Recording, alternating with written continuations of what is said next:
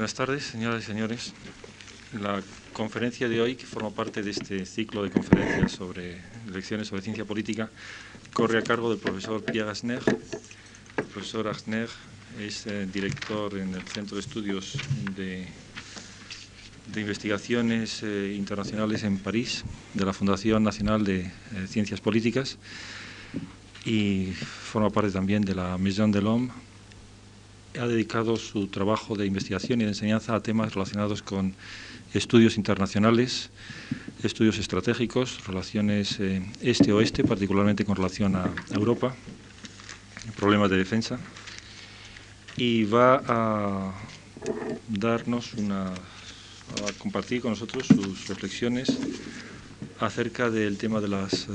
visión de los diferentes países europeos sobre los problemas de la división europea, la división de Europa. Con ustedes el profesor Hassner. Well, thank you very much. I'm very glad to be here, and I apologize in advance if I if I talk too fast. I'll try to moderate myself, and I apologize in advance to the translator. Uh, I. Uh,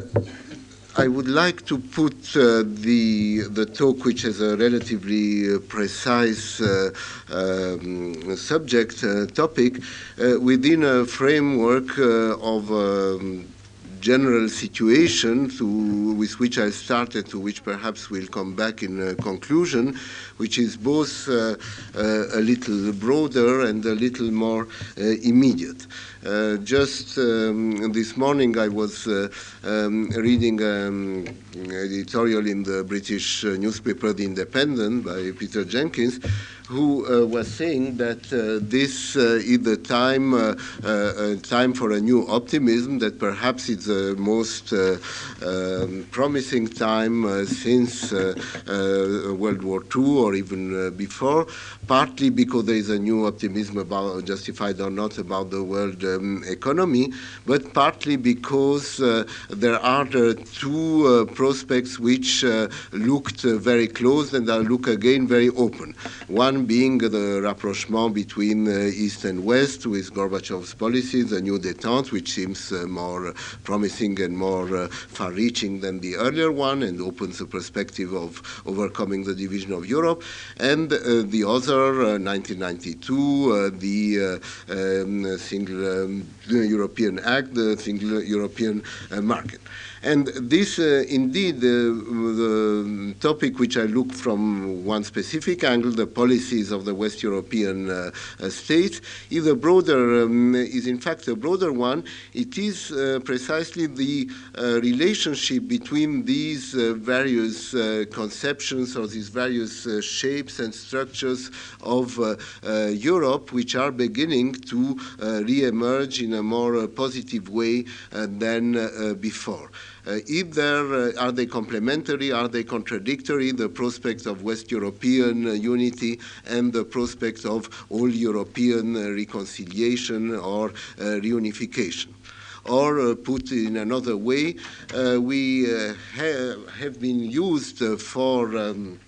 so many years with these two realities uh, Western Europe, part of uh, uh, the, the West of the Atlantic Alliance, Eastern Europe, part uh, uh, of the East, part of Comecon, the Warsaw Pact, and the communist system. Are these two uh, realities being superseded, on the one hand, by the reemergence of um, more partial, sub-regional, as the jargon would say, uh, um, historical, uh, geographic, uh, cultural ties, Central Europe, the Mediterranean, the Danubian area, what have you. and on the other hand, uh, Uh, by uh, this uh, perspective of uh, common European house, Europe from the Atlantic to the Urals, uh, a common concept for the whole of Europe, embracing West Europe and Eastern Europe. What, and what becomes of the attempt to have economic and perhaps political and perhaps security dimension to Western Europe as such in this this new diversity of perspectives which seems to be emerging. This, I think, is the um, general uh, problem uh, of uh, the division of Europe and of the um perspectives of overcoming it. Now, as I just indicated, the um, there are many uh, meanings of the term Europe and many meanings of the term division. Uh, the uh, um, just to um, for a second uh, to go into these definitional um, mm, questions, one can understand Europe in the traditional geographic sense or in a specific political, cultural, economic, or strategic sense based on historical roots or transcending the classical geographical notions by the new forces of economic and political uh, interdependence. Europe uh, spoke of, um, uh, de Gaulle spoke of Europe from the Atlantic to the Urals, and it's interesting that now the Soviets have uh, um, uh, adopted this term or give the same uh, um, breadth to the common European house, or perhaps meaning the whole uh, Soviet Union, but um, the geographic Europe, whereas one can just as well speak of narrower Europe, Catholic, Latin, including including the small and middle powers to the exclusion of the global ones, or on the contrary, of a Europe uh, uh, which would consider the two superpowers as uh, being fully European. In other words, to be symmetrical to, and in a way, it would make sense from a geopolitical sense to speak either of Europe from Brest to Brest, as some people have said, excluding the Soviet Union, or from San Francisco to Vladivostok, considering that the two superpowers, while not not being uh, obviously European powers like the others, are uh, uh, fully European in the sense that uh, uh, the question of an ocean or of uh, mountains doesn't really change the permanent political, economic relation of interdependence and of presence of the two superpowers in Europe. Uh, this uh, shows again that the notion of uh, division is just as, um, as ambiguous. Is one um, talking uh, of uh, overcoming uh, the division in nation states or of overcoming the division in blocks? Uh, is one uh, talking of uh, overcoming the differences between the north and the south, the poor and the rich, as well as between the communist and the capitalist? And indeed, the question I was reading at the beginning is the attempt to overcome the division of Western Europe in nation states favorable or unfavorable to the attempt to overcome the division of the continent into two uh, hostile blocks. And uh, here i have always been struck that uh, in the uh, political discussion, uh, one often uh, starts um, or assumes two opposite postulates or to uh, uh, use a word which uh, Cezanne likes, two opposite paradigms about the relationship between what happens on the one side and on the other. I call them the postulate of symmetry and the postulate of contrast for some, the integration of one side or disintegration of, the, uh, of this side is producing its mirror image uh, on the other. Uh, the more united uh, we are, the more we encourage the unity at the other side. On the contrary, if uh, we, we go for independence of the various states on, uh, on our side, we encourage independence of the various states on the other. And the opposite postulate is, on the contrary, the more united we are, the more we exercise an attraction, we present a challenge, and the more uh, we uh, attract parts of the other bloc, uh, we uh, promote uh, the division of uh, the other. On the contrary, our disunity can only be used by the other side to increase its power and influence. And these postulates rarely um, uh, made explicit are presiding to a great extent uh, over uh, the uh, policies of uh, the of the various states. And um, other uh, ambiguity is, of course, a relationship between uh, the division of Germany and the division of uh, the continent. When I, I started uh, in this uh, area of studies now more than 20 years ago, my first article was called German and European Reunifications, reunification, two problems of or one, question mark. And uh, I was asking uh, at that time, I have been uh, rereading some uh, old uh, stuff even from the 50s, uh, people thought that the division of Europe could be lived with, but that the division of Germany could not. Raymond Aron has written that in the, in the 50s, that the division of Europe could be could last for generations, but that the problem of German division was an urgent problem which needed a Uh, very uh, quick uh, solution. And this was the position of the Western powers in the conferences of the 50s, that uh, Germany should be reunited, but then uh, uh, it should be free to join NATO, One presupposed that the division of Europe would,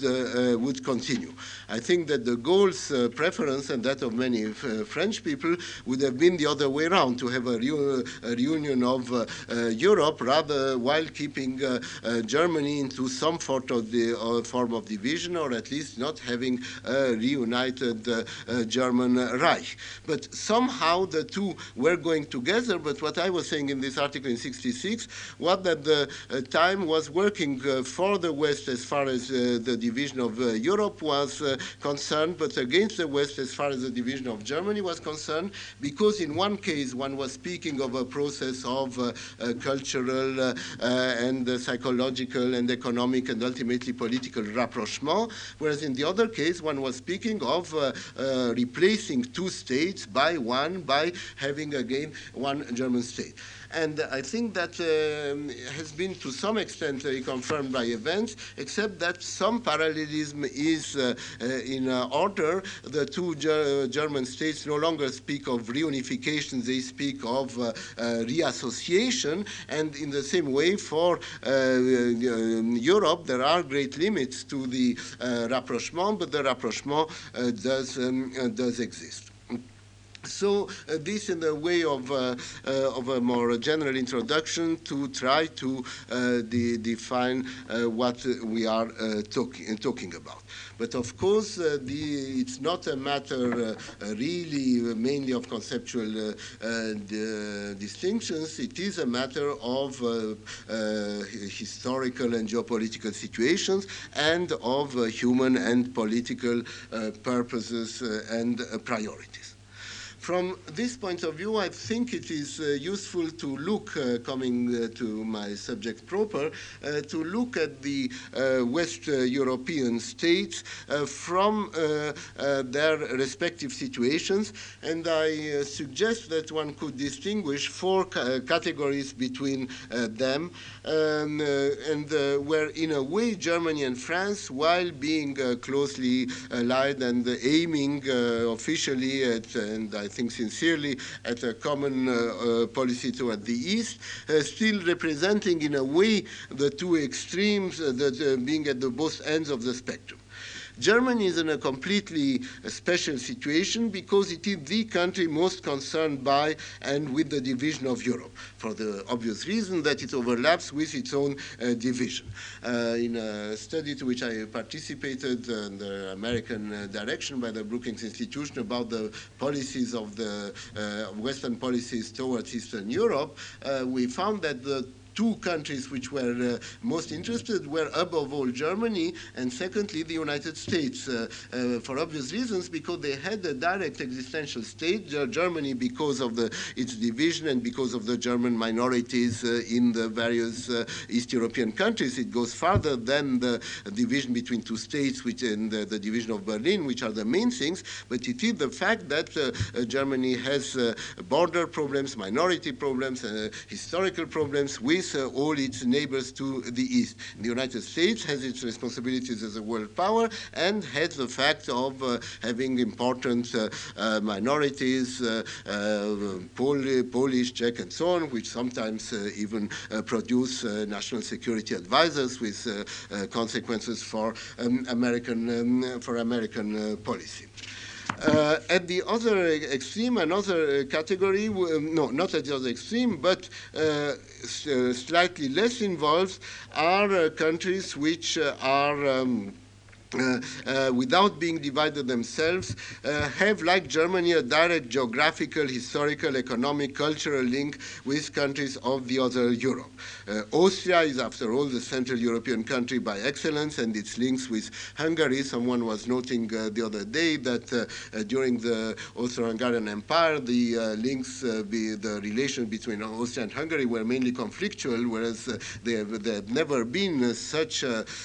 such a de facto integration integration and there is uh, uh, now between uh, Austria and uh, uh, Hungary. In, uh, in the same category, although less intense, you have the Balkan countries like Greece and Turkey, links with Albania and Yugoslavia, the Scandinavian countries, links which become very important with the Baltic republics and Poland, not to speak of Finland. At the other extreme, you have uh, countries in Western Europe, uh, like the Benelux countries, Switzerland, and uh, here the Iberian Peninsula, who are Western countries who have no direct contact with the uh, East, who are interested in Eastern Europe uh, to the extent they are interested in, uh, in peace, detente, trade, but have no specific contacts, problems, links, traditions, either positive or negative, with Eastern Europe. And essentially, this is also, I think, although one had to qualify it, the case uh, for Great Britain, who has a tradition of uh, involvement uh, the, since the 19th century, um, its involvement with Russia, with the Ottoman Empire, and what have you. but still, basically, there is something of what Chamberlain was saying of Czechoslovakia, a faraway country of which we know nothing, at least a contributor to our common book. Um, um, Edwina Moreton uh, spent many pages in trying to show that uh, the English have no policy towards Eastern Europe and don't particularly uh, care about it. She was perhaps making an extreme case, but it had something true. And France uh, then is really a very paradoxical case that in a way it is like Britain or like Spain or like um, uh, Holland. It has no direct contact, no direct bilateral problem uh, with Eastern Europe and yet uh, through uh, tradition uh, it uh, always found that it had to have a conception of Europe, a, a conception of European uh, policy. Napoleon III saw himself as the defender of the nationalities, and in the country in which I was born, Romania, is still considered as partly the creator of Romania. In the interwar period, due to the policy always of Alliance de Revers, of having uh, uh, being preoccupied with Germany and Russia and uh, having an interest in uh, having an alliance with the countries which were uh, between Germany and Russia. It was a promoter of the small entente, of uh, the guarantor of Czechoslovakia, Poland, Romania, and of, indeed, as we all know, this produced on the one hand Munich, on the other hand, were the the fact of um, intervening for Poland in World War II. But this has been revived and continued with de Gaulle, always with the notion that uh, France uh, both uh, was the um, uh, uh, protector of the uh, nationalities and the, the, advocate of another uh, European order. De Gaulle, for his own reasons, uh, chose, was almost the creator of what my, many historians consider as a myth, the myth of Yalta, the fact that at Yalta the division of Europe was decided by the superpowers and that America is as guilty of it as the Soviet Union, and the proponent of another um, order which uh, is precisely Europe from the Atlantic to the Urals. So uh, this uh, was very much was an active policy only with de Gaulle, but in rhetoric and in some kind of a preoccupation which one finds today in the endless uh, uh, quibbles about uh, the um, forum for negotiations on conventional disarmament in Europe, the French insist that it should not be alliance to alliance, that it should be like at the Helsinki process 35, not block to block. There is something remaining of this notion that while France wants um, a coordinated policy of Western Europe, that while France wants a good bilateral relationship with the Soviet Union, still more than other Western countries, it uh, wants uh, uh, also to stand for the national independence of the um, East European countries, and true to what I was calling the postulate of symmetry, uh, argues that the position of the West should not be too integrated, lest one encourages the integration of the West, and that one should rather encourage the uh, renaissance of uh, national uh, identities uh, uh, playing for um, each for their own interests. So I, I won't go into uh, into um, a long uh, history of uh, the uh, of these various uh, policies. Uh, you know how in the first period after World War II, very much is of course a consequence of the situation in which the various West European powers, or um, as it was what the case particularly their weaknesses, uh, found themselves after World War II. Uh, Germany uh, divided, became be, uh, uh, becoming an object on which uh, the other powers at Potsdam and elsewhere were deliberating over its fate. France, half victor, half defeated, objectively defeated, but part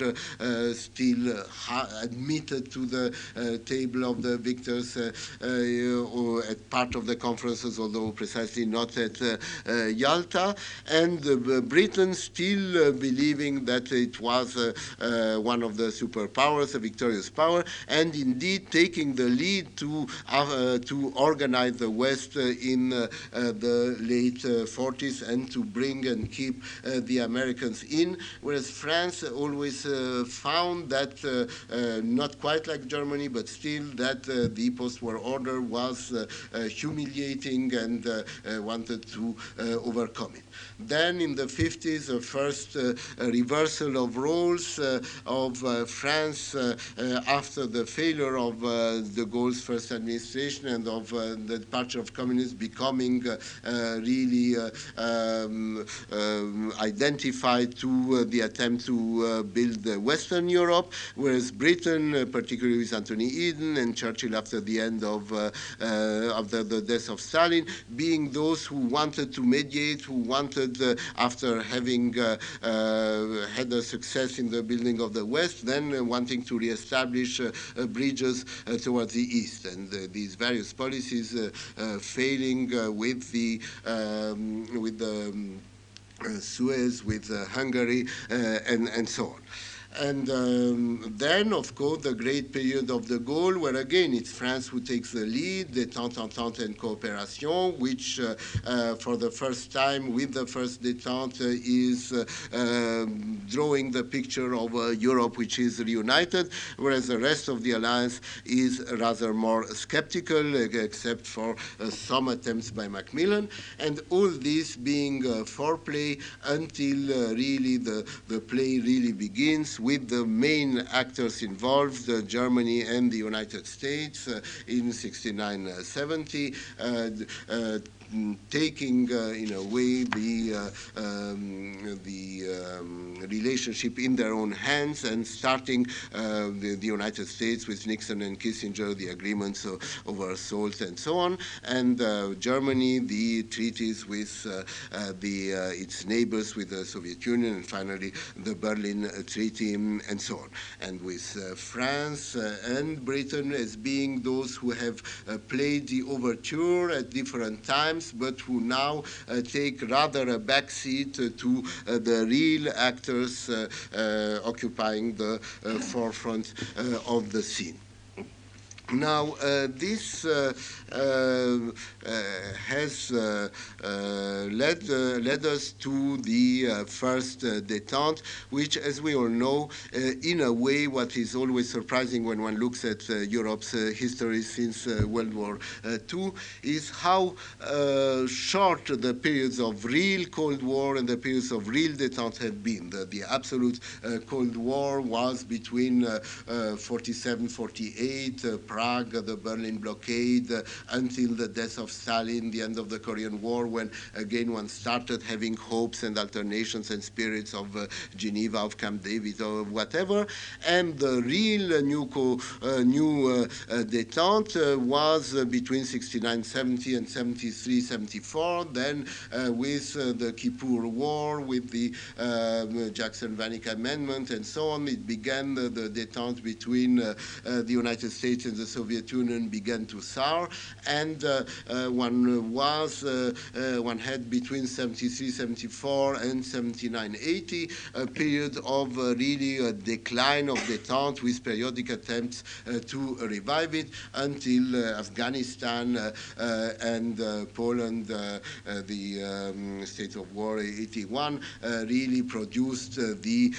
again for three or four years until 84, 85 the new new strong Cold War. What was interesting about this new period, about the decline of detente, was that while between the superpowers there was uh, the uh, uh a real uh, break or a real freeze at any rate, uh, in Europe,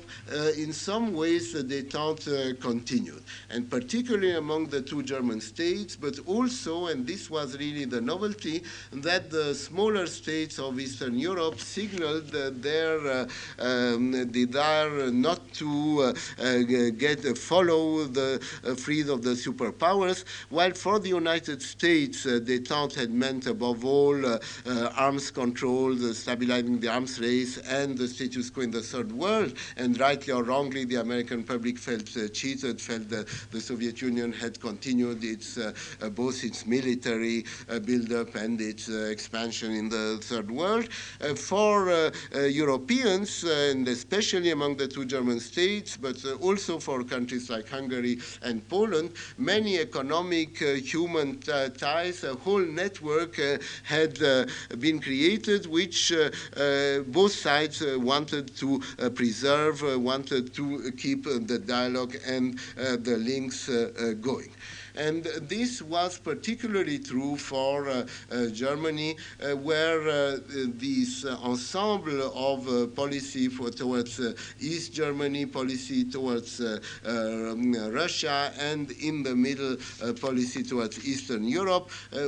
had become a kind of um, what uh, my colleague Joe Joffe has called the raison de nation. If uh, if uh, the the, the um, need for American protection was part of the German raison d'état, uh,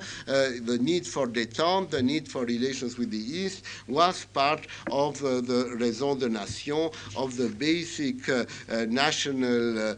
priorities of the of Germany. Germany knew the Federal Republic knew since. 1968 at least that one could not try uh, to uh, separate uh, the East European states uh, from the, uh, the Soviet Union, that one needed the tolerance of the Soviet Union. It knew also that there was no uh, specific German solution to, to the German problem, that it had to be in a European framework. So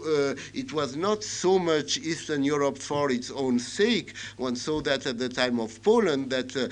really the, uh, the West Germans were always rather uneasy about solidarity, about things uh, uh, going too fast in Eastern Europe because they might compromise their relations with East Germany and with the Soviet Union. But at the same time, they realized, they knew that there had to be a process of rapprochement, including Eastern Europe, if there had to, if there was to be a rapprochement with East Germany and with the Soviet, um, with the Soviet Union. So So Germany had to have a, a, kind of joking between these three priorities, and in addition, uh, to reassure the West to keep American uh, protection, and if anything, at the same time, to have West European um, integration, the common market, and the relationship with France, which could legitimize uh, both uh, relations with the East and the West and increase its bargaining power. And for France, as I said, uh, uh, as I said um, uh, earlier, there was a similar. Um, uh, similar uh, playing with contradictions or with possibly conflicting priorities somewhere at the back of the mind of every French uh, statesman or politician, there is always that even though one is uh, uh, very sincerely on the side of the West and friendly with Germany and opposed to communist Russia, somewhere there is uh, a common interest uh, between France and Russia in not uh, having um, too strong and too independent a Germany. And on the other hand, there is a specific interest of France in common with Poland and with the East uh, um, European states, not to have the German-Soviet dialogue go too far, or at least not to leave them en tete-a-tete to be a part of it. At the same time, there is a preoccupation with uh, uh, the, having a common West European policy, and there is a preoccupation with safeguarding the independence of the East or encouraging the independence of the East Europeans. for instance, with de Gaulle, it was very clear that this was very consciously uh, thought out that he wanted to reassure the Germans, that he, at the same time, he was sending a message to the, uh, and uh, saying he didn't accept the division of Germany. On the other hand, he didn't accept, uh, uh, he said the Germans must accept the Oder-Neisse line, a message to the Poles, uh, and he went in his trips to, to the East, he went in that order, first to the Soviet Union, and then to Poland, who was a faithful satellite of the Soviet Union, then to Romania, who, whose independence independence, he was encouraging. But of course, all that collapsed, uh, with, for the time being at least, uh, with the invasion of uh, Prague. But in an attenuated form, there is still always these,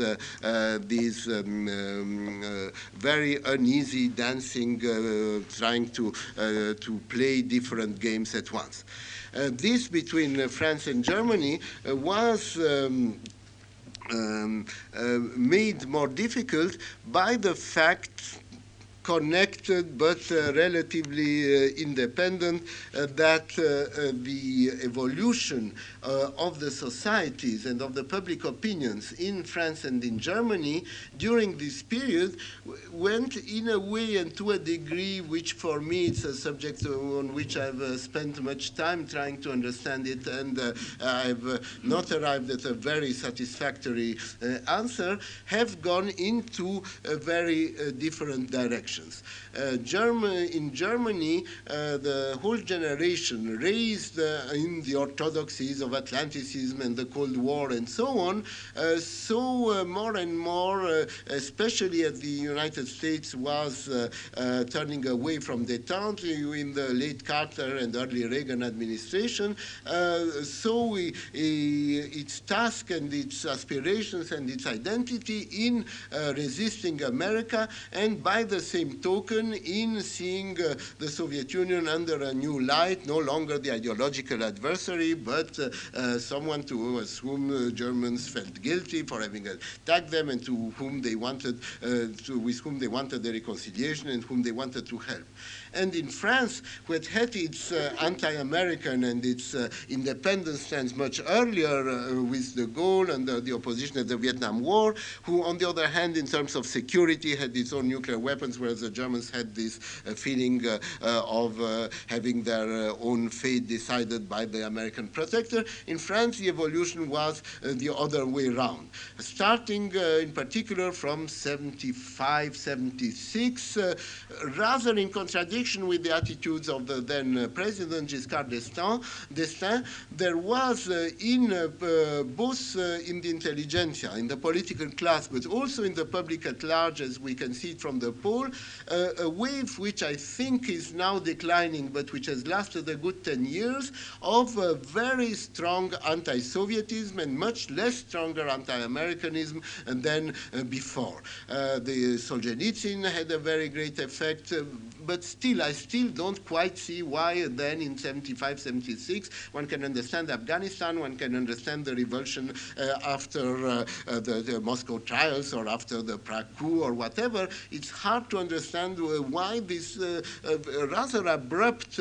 shift, which one can see in the polls around 75, 76. But however that may be, that was, and in the question period one can go more into that, that was the mood in France, whereas the mood in Germany in the uh, other direction. And the climax of that was in the year 1981. I myself uh, tried to organize a little uh, meeting between uh, French and German intellectuals to understand why uh, the French were so incensed by uh, the coup in Poland and felt so much solidarity with solidarity, and the Germans sent packages, but pol politically very little, whereas the Germans were, and the, the, through the whole of Europe, there were huge crowds against uh, nuclear weapons, against the deployment of the missiles, whereas, as you know, in France there was uh, and still is very little of nuclear, of anti-nuclear pacifism. It's the last country which really believes in nuclear deterrence, and uh, Mitterrand, uh, while having communists in his government, uh, went to Bonn and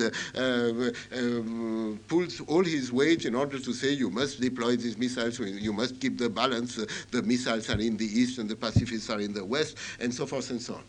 Um, in spite of this stance of Mitterrand, though, uh, the positions of the governments were much less, uh, um, much less uh, um, uh, opposed than the public opinions. And uh, Schmidt came uh, in early 82 to, to France and asked, well, what, the, what are you reproaching us? The, the, in fact, Mitterrand said nothing. Mitterrand spoke of everything which which uh, uh, is going in the direction of overcoming Yalta is good, and uh, Schmidt said uh, to uh, attack Yalta is to risk uh, World War III. But nevertheless, Mitterrand was immediately adding, but let's not forget les lenteurs de l'histoire, the slowness of history, and in effect was doing nothing, no, no sanctions, and in fact they signed the, the, the deal, much to America's displeasure, they signed the, the gas deal with the Soviet Union very shortly after uh, the uh, um, repression of uh, solidarity. And in general,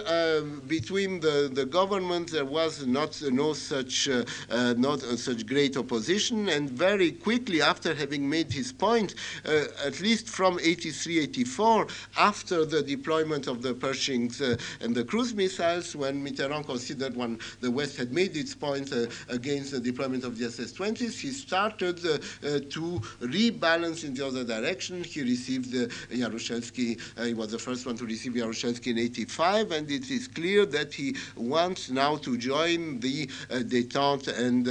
disarmament bandwagon. And it is clear also in French public opinion that Gorbachev has its effect and that for the first time, while France is still the country in Europe uh, which uh, uh, is both most attached to nuclear weapons and most skeptical about the new detente and about the Soviet Union and Gorbachev. But for the first time, there is a leader, a Soviet leader who has a positive image, and uh, the image of the Soviet Union, while very negative, uh, uh, is uh, for the first time uh, uh, evolving in the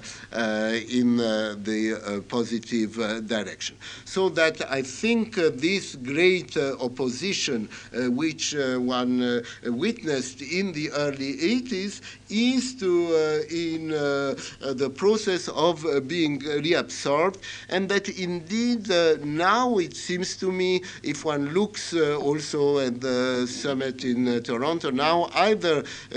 with the United States or among West European um, powers there is no um, real divergence, uh, uh, basic divergence about uh, how to deal with the East, uh, how to deal uh, with the Soviet Union, whereas uh, only a few years ago there was still a, real opposition, which I think is now declining very much. So uh, now uh, uh, the, the question is uh, where uh, do we go uh, from here in this new phase where a lot of new things, as I was saying at the beginning, have happened. the new phase in the strategic relationship between the two superpowers since Reykjavik, Washington, the INF agreement, Gorbachev's campaign for a European house.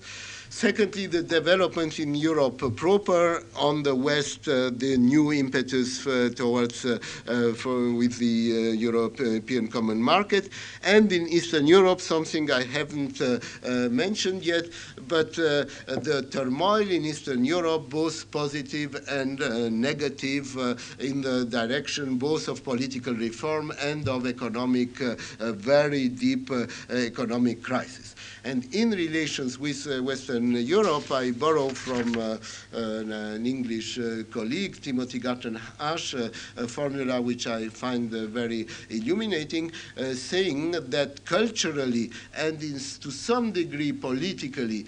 Eastern Europe has never since the war been so close to the West. There is a, a process of uh, rapprochement which is really uh, spectacular. Again, in today's uh, paper, I was seeing something really incredible where uh, uh, the Mr.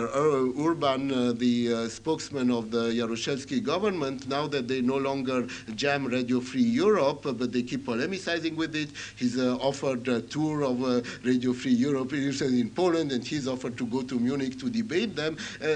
there is, in this sense, a kind of interplay which is really remarkable. And in Hungary, the, in some respects, the uh, um, the American uh, ambassador, Mark uh, uh, Palmer, in some ways acts uh, almost as a supervisor of what goes on in Hungary and protests when someone is uh, being expelled from the Central Committee and so on. a Hungarian-born millionaire on Wall Street, when I was in Budapest in November, the whole of Budapest was crying because Mr. Soros, the, who is a Wall Street tycoon of Hungarian origin, had lost $800 million in the October crash, and the whole of Budapest was living on the Soros Foundation,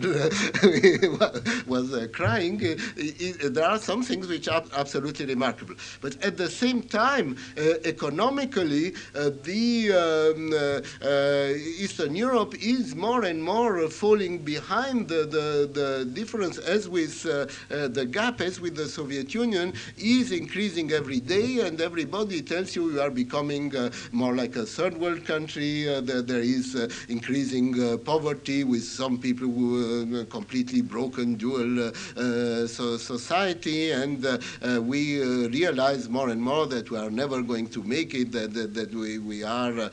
headed towards either a violent eruption or collapse or slow um, decadence. Poland and Romania, it's obvious, but in some ways, even uh, for Yugoslavia, there's a different case, but there's a, a nationalities problem, and uh, Hungary, Yugoslavia are taking really cuts of one third of the uh, of the standard of living uh, among the workers. You you have a spontaneous strike. It's really a situation which, in some respects, is I think much more of an immediate crisis than in the Soviet Union, where Gorbachev creates crisis, crisis, but they have reserves, they have the inertia of the population. But on the other hand, this is what creates a problem of the opportunity for Europe, perhaps also more perspectives of being helped by the West or of reforming themselves than uh, with the immensity of the Soviet Union and its nationalities problem uh, and so on. So there, there are the things which uh, happen at the superpower level, there are the things which happen in uh, Europe itself, uh, which are indeed uh, creating something like a new um, a new situation. And everybody, it seems to me, in uh, Western Europe feels uh, that uh, although we all know uh, that uh, there have been hopes before which have been deluded, uh, but that something new is happening, that something, the, some of the pillars of the, of the post-war order in Europe are being eroded. some focus on the American support for nuclear deterrence since Reykjavik and Star Wars and so on, or, or uh, the possible reorientation of uh, American interests towards the Pacific and so on. Some, I think, more uh, rightly focus on uh, uh, the changes in the Soviet Union and the fact that the existence of an unmovable Soviet threat was in a way the basis of the West European order. Some focus on the, the possibilities of, of Western Europe at last be beginning to be a real actor in its own uh, right, or of Eastern Europe uh, uh, either sliding, becoming an intermediate zone, sliding out of the Soviet orbit, or uh, being uh, uh, explosive and hence perhaps wrecking the whole Gorbachev process. It's very often in Eastern Europe it goes farther and then the Soviet Union chooses repression and that in turn compromises its own evolution. one has the impression that uh, as uh, Toynbee was saying in the 30s, history is again uh, on the move. And uh, the question is then what can the West Europeans uh, do about it? And as I was saying, I think uh, the, the um, divergences and the doubts are not so much about what to do uh, uh, directly towards uh, the uh, uh, Eastern Europe or even towards the Soviet Union as how what we do in the West, how our security policies, policies how our uh, economic unity is affecting what we can do with, with the East. Again, we have these uh, postulates or paradigms I was uh, uh, quoting at the beginning. Uh, it seems to me that everybody uh, speaks of Europeanization of Europe or new uh, self-assertion of Europe, Europe self-affirmation, self Europäisierung Europas, Selbstbehauptung Europas, as the slogans go in Germany. But there are two different emphases being given in France and to some extent in Britain with Mrs. Thatcher, while, and as I was saying, I think Mitterrand uh, gives a new emphasis on it, while being for detente, while being for uh, helping uh, perhaps Gorbachev, but certainly Eastern Europe, the whole emphasis is on the unity of Western Europe and the possibility of making progress in West European autonomy, defense, uh, security, Franco-German uh, conventional cooperation, Franco-British uh, nuclear cooperation, Mediterranean policy, uh, different things uh, converging towards uh, having a, a, a, Western pillar to the Atlantic Alliance and perhaps, if if not a substitute, at least a supplement to the American presence and something which one day may balance, uh, contribute more to balancing the Russians or negotiating with the West. Whereas it seems to me in the non-nuclear states, I'd be interested in your reaction, but certainly in Germany, in Italy, what I think uh, is uh, uh, catching fire, what is really the game in town, counterbalanced to some extent by the economic challenge of the um, uh, uh, European single market, but politically and in terms of security, it's much more uh, the pan-Europe, the Europe of um, uh, reconciliation of detente and of disarmament with uh, uh, Gorbachev's Common European House, with what the Germans call it, the President of the German Republic uh, used this uh, uh, formulation, which is perhaps hard to translate, System öffnende Kooperation, that is cooperation, system opening cooperation, cooperation which by the fact of cooperating with the East, you contribute to the opening of the East. It seems to me this is what is catching the imaginations, and many people in the uh, European left in general uh, say, uh, okay, a little bit like after the death of Stalin, the failure of the European defense community, sure, Western Europe must be together, but it should not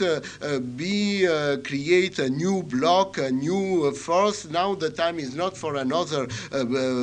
power bloc, for another military power, let alone a nuclear military power. Now the time is for thinking into new thinking in the forgetting these uh, things about uh, balances and weapons and so on, and opening ourselves to cooperation. In the economic uh, uh term, uh, there is the, the genuine uh, problem uh, that uh, the East Europeans tell us, uh, you, you are all excited about the new single market, but this is going to make things much harder for us. what you could do for us, even more important than, and this is what Americans also tell us, more important than having these plans which are in the air of a Marshall Plan for Eastern Europe and so on, where one doesn't quite know who is going going to have the, the surplus and the money to give it. The same Mr. Soros who uh, helps Hungary from his own pocket, but uh, at a conference where I was two weeks ago, he produced a grand plan for changing the uh, Soviet uh, uh, Union and the Soviet economy by having uh,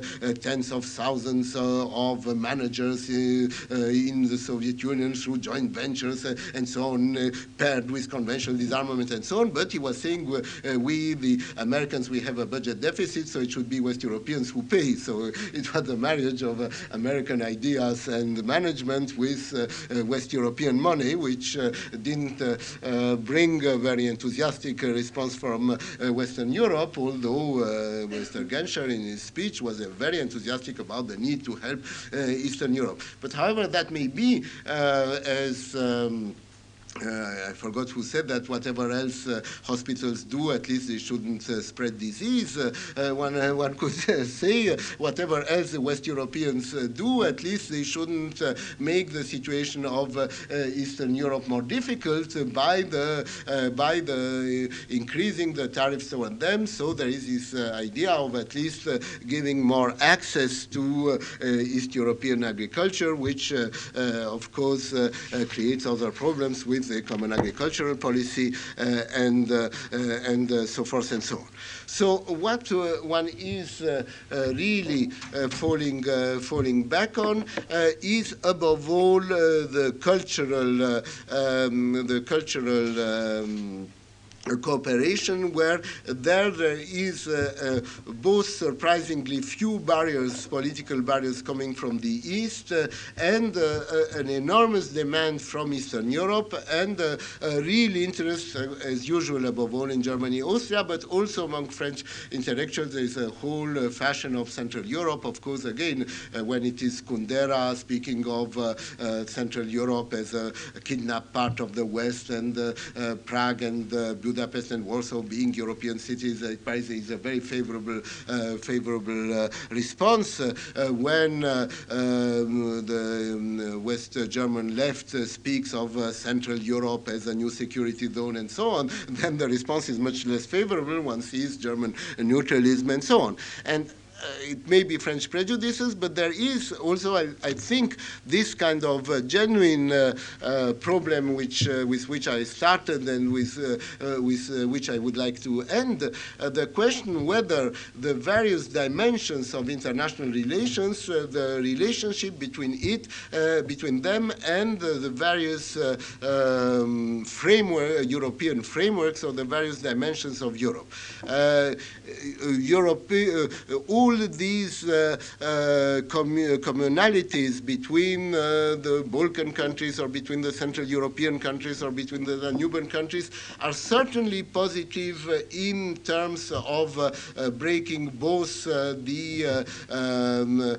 barriers between ideological systems and between nation states and um, having being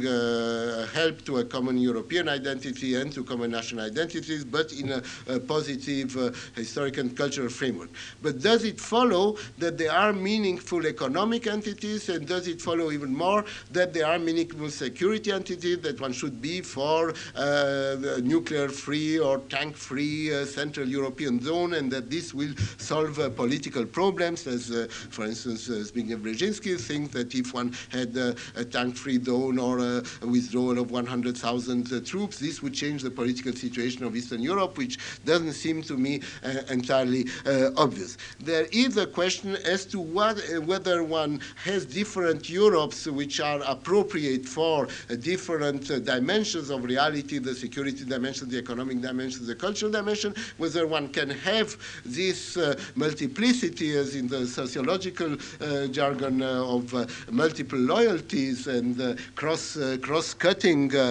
divisions and connections, or whether they have to gel into a new configuration of uh, Europe. And here again, to come back to these postulates of symmetry or asymmetry, I do think that there are uh, that everybody agrees that one should uh, have both the European community and uh, the CSC process and uh, do uh, things which cross beyond the borders of the um, Iron or Curtain or former Iron Curtain, but still there is a question of uh, priorities. There are those who uh, believe uh, that the way to overcoming the division of Europe is uh, above all at the level of states by uh, uh, trying to get the two Germanys, the different states of Central Europe, the different states of Europe into a common situation as distinct from the superpowers, which would make of Europe a zone of peace or a denuclearized zone or a security zone, however one might uh, call it, uh, which would be in a way protected by the superpowers, uh, but uh, uh, which uh, would not be a, a, power in it, political military power in the West of its own right, but the West and the East together would be in a kind of a common European house. There are those who think uh, that uh, this uh, would be unbalanced, uh, that uh, uh, the United States and Canada, although members of CSCE, would be marginalized, whereas, West, whereas by its very dimensions, the Soviet Union as a part of this peace zone would tend to dominate it, and that on the other hand, this does not take into account what is really one of the elements moving in the situation, namely that the East European countries are looking toward the West, that at the uh, level of uh, values, that at the level of aspirations of society, on a whole range going from the common uh, uh religious or uh, cultural values to the thirst, uh, the thirst for Western type consumption, they are attracted by the West, and one should encourage above all the ties between these societies and meanwhile build up Western Europe, and that only at the last stage uh, could there be the political and security translation through uh, the eventual uh, dismantling of the blocs if the Soviet Union really changes. So there is a question of priority, whether one should above all negotiate with the states or above all encourage the links with societies while, while needing one knowing one needs the tolerance of the states, and uh, whether one should uh, uh, above all aim at this um, uh, example and attraction of Western Europe, or above all at the creation of, uh, starting from the middle of Europe, uh, of a common uh, zone of security. So this, I think, is a real uh, debate uh, where the West Europeans are divided, but it's more in a way what to do with themselves than what to do towards Eastern Europe, where everybody does agree that something something new, both uh, dangerous and uh, promising, uh, is beginning to, to emerge.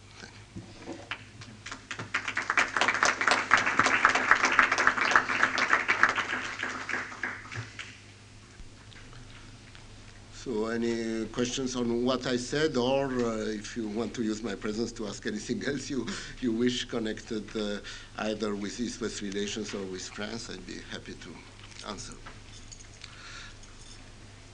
En su opinión, eh, ¿qué, es lo que ¿qué tipo de política podrían seguir los países de Europa Occidental en un sentido imaginativo creativo y al mismo tiempo responsable a fin de favorecer y de aprovechar las oportunidades que se deriven del proceso de reformas en Europa Oriental.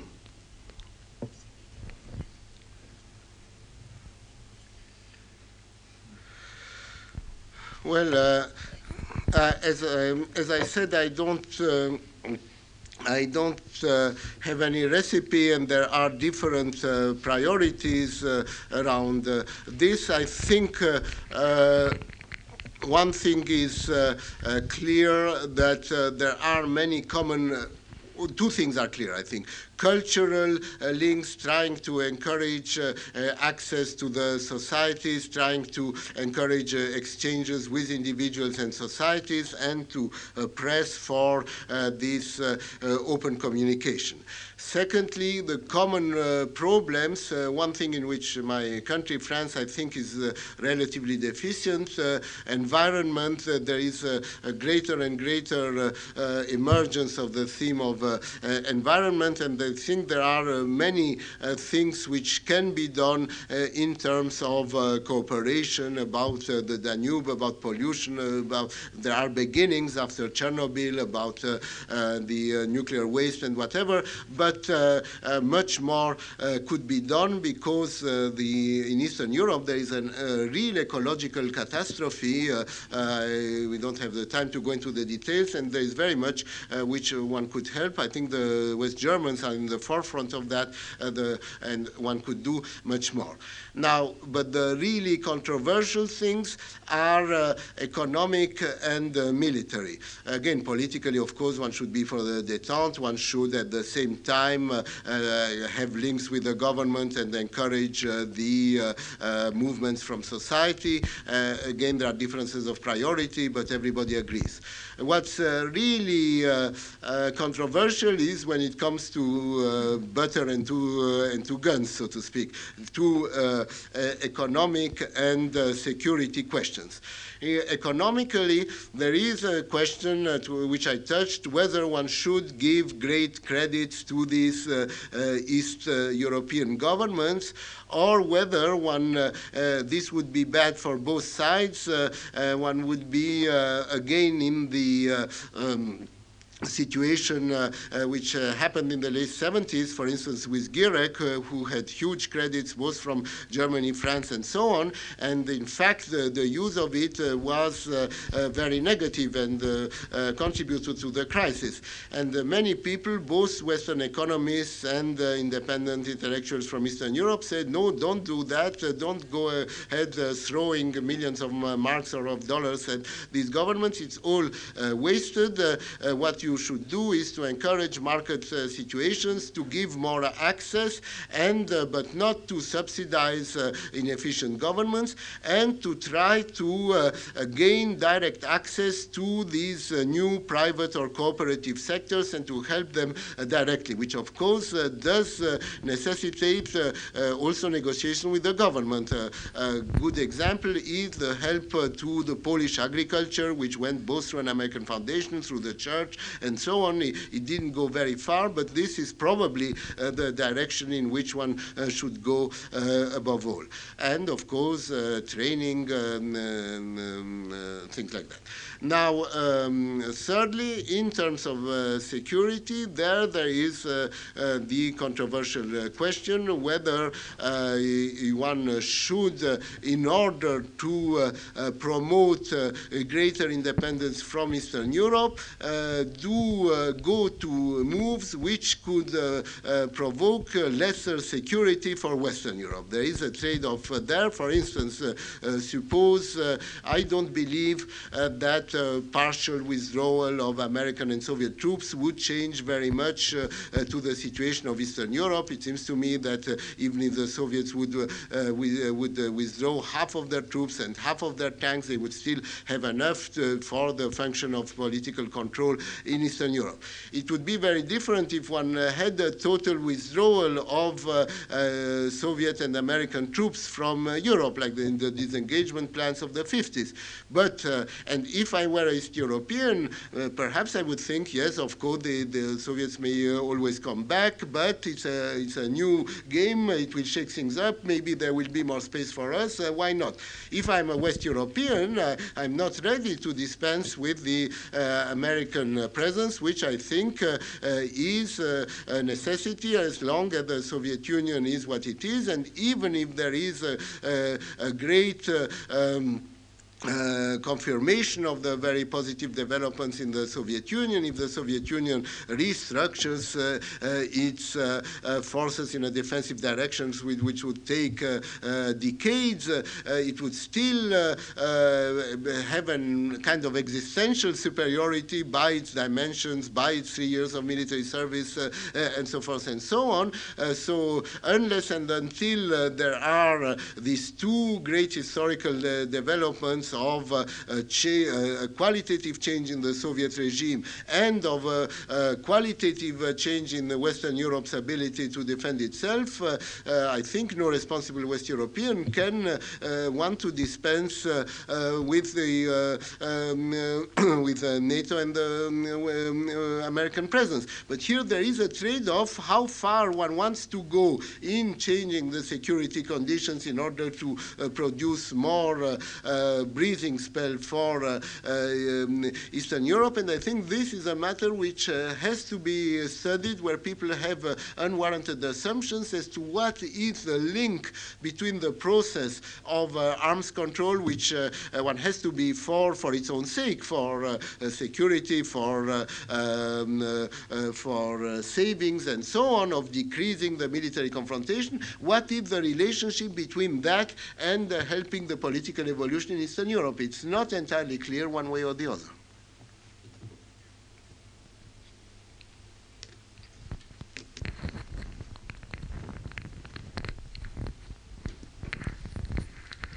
Yes, please. Uh, uh, let me have a small comment just first. I am very surprised to hear a French national express himself so well in English in a public meeting. It's perhaps the first time I hear, because some of them know how to express themselves, but they don't want to. Second, I uh, happen to have taught for 20 years in English. So. Uh, second, uh, do you think that we can have a united Europe, meanwhile uh, countries like the United Kingdom and France are struggling so hard to maintain their world power role? It is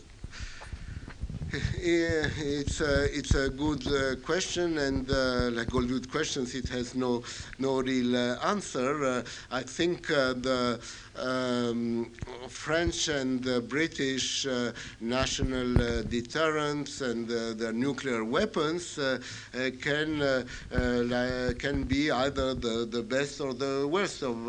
of things. They are an element of division between nuclear and non-nuclear, and this is why Mitterrand had this intuition of uh, trying uh, to give, without great success, trying to give space as uh, as a kind of a challenge for the Europeans, saying there at least we start from scratch. There are no uh, uh, difference between nuclear and non-nuclear powers. On the other hand, uh, they are Edward Heath, who perhaps with David Owen was the, the only real pro-European in Britain, used to say that the, the French and British deterrence are held in trust for a future united Europe, and they, they can be both an obstacle or the kernel of uh, uh, the, the yes, the, the, the embryo uh, for a future uh, European defense. So personally, I, I, think you are right to the extent that the French and the British do not want to abandon their conception of their sovereignty,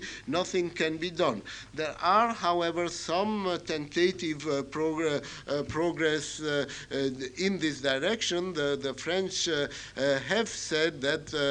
their security is inseparable from that of their neighbors, and there are the beginnings of um, cooperation, but it is going very slowly. For the time being, I think one has to be very pragmatic. I myself, when I started to be interested in European unity, it was Uh, now more than 30 years ago at the time of the EDC. I was uh, very much uh, a federalist on the uh, on the uh, Jean Monnet thing, and I wanted the United States of Europe uh, with one president who would have the power, and that would still, of course, be the only satisfying solution, both for the nuclear problem, for the German problem, for everything. I am not sure, I'm less sure than I was 30 years ago that this is going to happen, and certainly if it happens, it will be at the end of the process. So now I think we have to be very empirical, very pragmatic, and to think that there are a number of uh, uh, separate strands which perhaps at one point may converge and uh, produce a, a, really united Europe. One must go forward with the economic thing, make progress on the political unity, on the security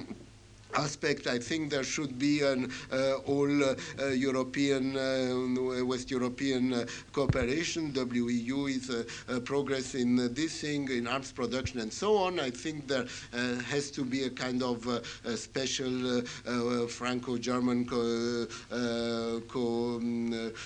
co cooperation in conventional defense, Franco-German in Franco-British in nuclear thing. But again, one should avoid the impression, which is sometimes given that France wants to be at the center, like on the star, having with Spain and Italy uh, Mediterranean cooperation, with Germany uh, conventional Central Europe, with Britain nuclear, and uh, France being at the center. Hence, I think there must be a multilateral framework, and if it, I would prefer the community, but if it's not the community, let it be the WEU. so I think one should have these various strands, which again, if the political makes a progress, which must entail, I think, uh, as you rightly say, uh, uh, a kind of change in the conception of sovereignty. Perhaps 20 years from now, one may it may lead to a really united Europe.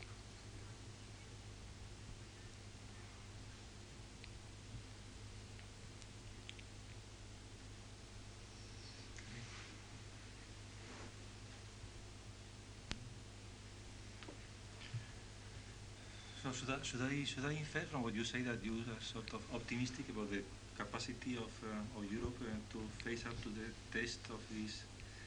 of this new situation, of the opening of the, new yeah. opportunities in Eastern Europe? You know, uh, uh, the uh, other day I was uh, uh, a discussant of our mutual friend uh, Stanley uh, Hoffmann, and uh, it was a lecture about the future of war and so on. And he said that he was very surprised that after 30 years of contacts for the first time, I seem to be more optimistic than he was. And usually I play the role of the pessimist, and uh, in front of this accusation of optimism, I quickly uh, uh, found uh, lots of gloomy, uh, uh, of gloomy things to to say, and I still am not fundamentally um, an optimist. Yet I think that for what's going on in the East, well, it has enormous dangers. Where even if I had to bet, I would say that there is a more than even chance that Gorbachev won't succeed, or that if he succeeds, uh, it will uh, uh, be a very great danger to this process of West European unity because it would deflect from it and so on. And yet, historically, fundamentally, the opening of the perspective of uh, getting out of totalitarianism is uh, something really uh, historical, which one cannot help bringing some optimism. And for Eastern Europe, as I was saying en passant, I think that there are um, uh, more uh, grounds for immediate uh, concern than for the Soviet Union, but also more grounds for pessimism, uh, uh, for optimism. In a way, if you look at the situation today, the situation of Poland, for instance, there is an absolute uh, despair because, in a way, Poland demonstrates that you cannot have revolution, you cannot have reform, you cannot have the status quo. all is unviable. And yet, historically, I cannot help think that it is a positive sign that uh, this kind of attempt to forge uh, a new uh, unity of uh, to bring these countries uh, into uh, structural unity with the Soviet Union and away from Europe, so to speak, it has failed somehow. I, don't know if you ask me for the next 10 or 20 years, I'm not optimistic at all. And yet, finally, I, um, I think that the in uh, some uh, cultural and political sense, the reintegration of uh, uh Eastern Europe in uh, Europe, uh, that is the, the direction of history. I, I, really think so now. So if you ask me what will happen in Romania and in Poland, I'm incapable of saying anything positive for the short and middle term. And yet I have a certain long-term faith which I didn't have before.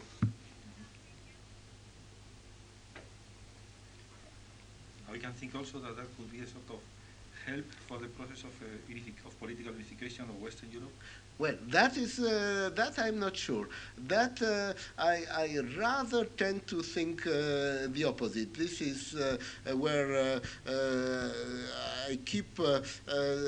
using this example. I remember when it was my first. I was then less than I was 20 years old, and I was beginning to be interested in politics. And I remember, and I'm just now working on that, the years 53, 54, and I remember thinking, well. I'm glad uh, Stalin died. It's very good for the Soviet people. It's uh, very good for uh, world peace. It's very good for the Jews who he was about to deport and so on. But in terms of Western Europe, if only he could have lived a year uh, longer, uh, because uh, immediately it, it, was a blow to the creation of West European defense and to the European community. And everybody said, well, now what's the urgency? and so on. It was living in France. And in a um, in a way, uh, I, I, think uh, this is uh, no no reason not to welcome things like there were diplomats in France who in the 50s were, were against signing the Austrian treaty because they thought this would create euphoria which would be bad for the signing of the EDC. I think one was still right to sign the Austrian treaty, but there is a trade-off, there is a contradiction which uh, was one of my themes uh, between uh, the building of uh, uh, the political unity of Western Europe and these new appeals, which again is genuine but also has an instrumental thing. This uh, um, all this theme of European security system and so on. It started with Molotov in 1954 as an instrument against West German rearmament and against the European defense community, and it's very clear that uh, always uh, the Soviets are building this common European house as a counter uh, to uh, uh, to the uh, progress of the West European unity, and it's a very delicate balance to try to go ahead to go ahead with both. Yes, Professor.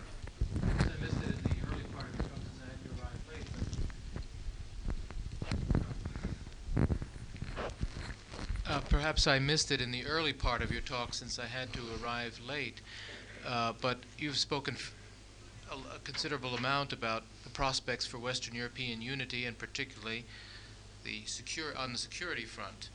And you have alluded a few times to the Western European Union per se. But what is your view of the Western U- European Union as an institution and as an instrumentality? Does it offer any more hope, or do you see it as completely stagnant as a means, a vehicle for greater union in strategic issues and foreign policy and defense? Yeah. No, you, you didn't miss um, anything because uh, uh, my subject was more uh, policies towards the division of Europe than uh, the security uh, aspect, and uh, B, I'm not very much au courant with the latest developments, so I can't say much more than what I said, namely that in principle, I think anything which goes towards